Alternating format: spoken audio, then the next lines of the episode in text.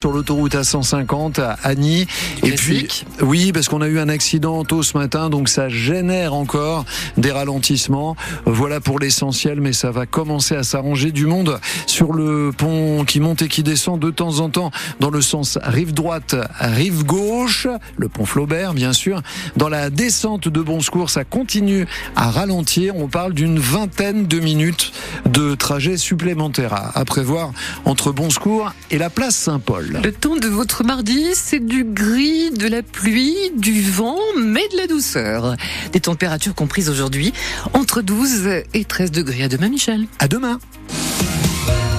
Les infos, Bénédicte Robin, bonjour Bénédicte. Bonjour Annie, bonjour à toutes et à tous. De nombreux collèges sont mobilisés aujourd'hui. Enseignants et élèves appelés à la mobilisation contre les mesures du gouvernement, notamment les groupes de niveau qui doivent se mettre en place à la rentrée prochaine en sixième et en cinquième pour le français et les mathématiques. Au collège François Villon de Terre de Caux, le nombre d'heures d'enseignement prévu pour l'an prochain est en baisse. Une classe doit être supprimée alors même que le nombre d'élèves va augmenter.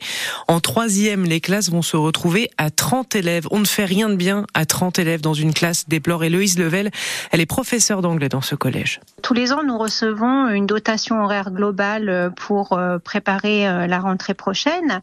Et euh, cette année, malgré le fait que nous accueillerons l'année prochaine 17 élèves en plus, nous avons 34 heures en moins. Donc les conséquences seront que nous aurons des classes de 30 élèves environ, 30 élèves en classe de troisième pour préparer le brevet des collèges par exemple, 30 élèves en classe pour pratiquer les langues vivantes, 30 élèves pour euh, prendre en charge des élèves euh, en difficulté, les élèves qui ont des aménagements, alors que, pour rappel, euh, le nombre moyen d'élèves par classe est de 25,9 en France, ça c'est la moyenne nationale, et nous, avec 18 classes l'année prochaine, nous serions à 27 élèves par classe, donc très au-dessus de la moyenne nationale. Héloïse Level, professeure d'anglais au Collège François Villon de Terre de Caux, les professeurs sont donc appelés à manifester à partir de 10h30 à Rouen devant la direction des services de l'éducation près de Saint-Sever et puis au Havre devant la maison des syndicats Franklin.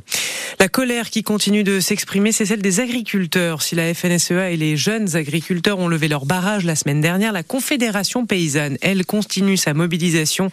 Hier, devant la préfecture à Rouen, une centaine d'agriculteurs sont venus symboliquement planter des haies, synonyme de soutien à la biodiversité et pour dénoncer les mesures du gouvernement censées calmer la colère du monde agricole, notamment la pause sur le plan de réduction des pesticides. Le bâtiment de la cour d'assises de l'Eure va rouvrir dans moins de six mois. Au mois de mai, si les travaux ne prennent pas de retard. Cela fera quatre ans que le bâtiment est en travaux de rénovation. Une belle perspective, en tout cas, que, que celle de voir rouvrir cette partie du palais de justice, Laurent Philippot.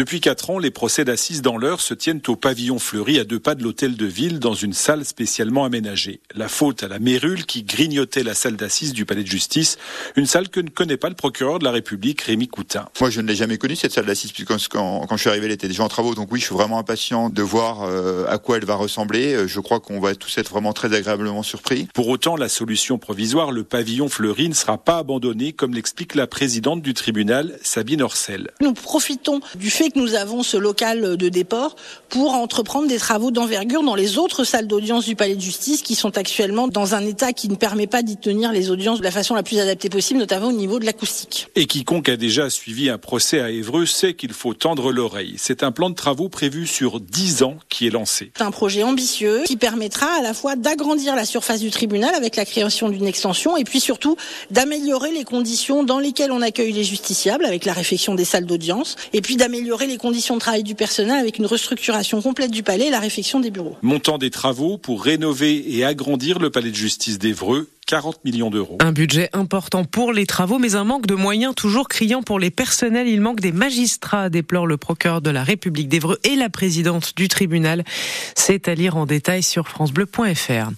Mieux protéger les élus et surtout condamner plus fermement ceux qui s'en prennent à eux, c'est l'objectif d'une proposition de loi qui arrive aujourd'hui à l'Assemblée nationale après avoir été votée au Sénat, moins d'un an après la démission du maire de Saint-Brévin-les-Pins en Loire-Atlantique dont la maison avait été incendiée et l'attaque à la voiture bélier sur le domicile de celui de Laïle-les-Roses en région parisienne. Un accident mortel hier soir à Beuzeville. Un homme qui roulait à scooter a percuté un arbre du Lyon vers 22h30. Il était mort à l'arrivée des pompiers. Une annonce qui a surpris les Britanniques hier soir. Le roi Charles III souffre d'un cancer diagnostiqué à la suite d'une opération de la prostate.